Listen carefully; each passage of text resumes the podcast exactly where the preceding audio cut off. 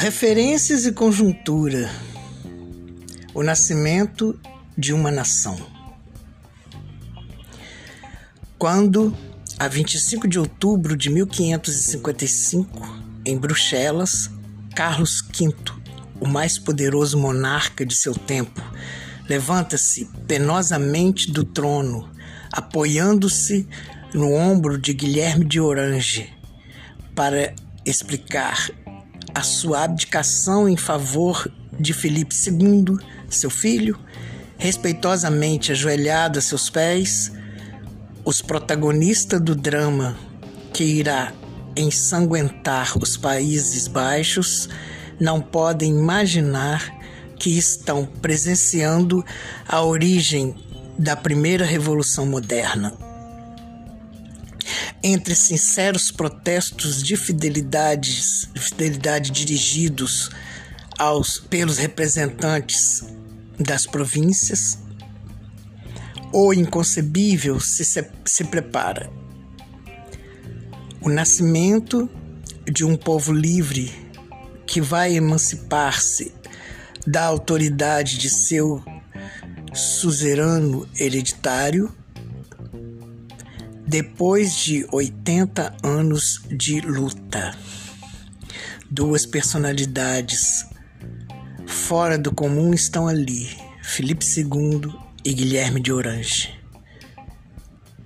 Possuem ambos uma tenacidade, uma paciência sem limites.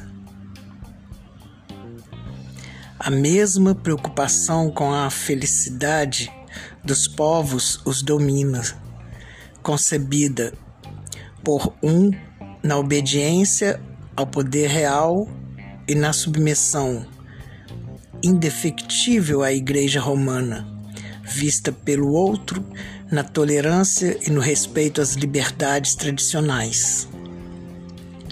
Essa diferença de julgamento é grande, tão grande, que levará Guilherme 26 anos depois, a proclamar a perda do poder do Senhor de Escorial.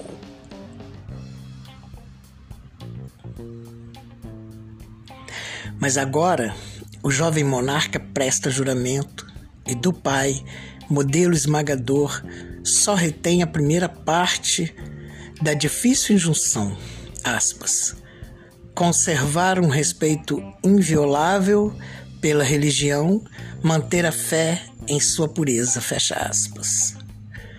E não presta atenção à segunda, aspas. Nunca tentar contra os direitos e privilégios dos vassalos, fecha aspas.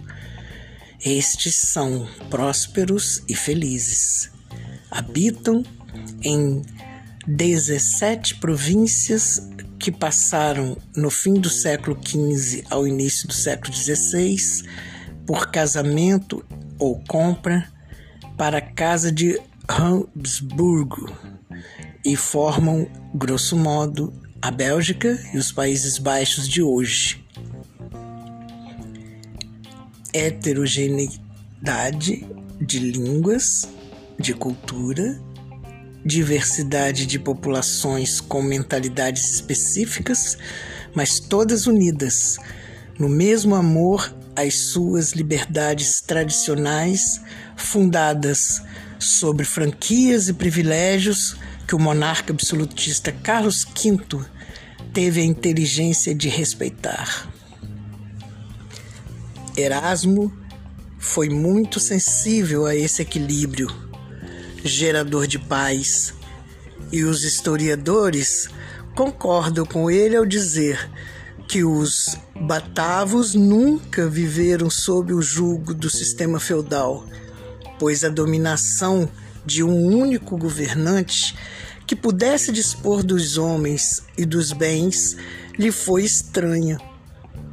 A arbitrariedade do príncipe sempre esteve ausente dessa parte da Europa.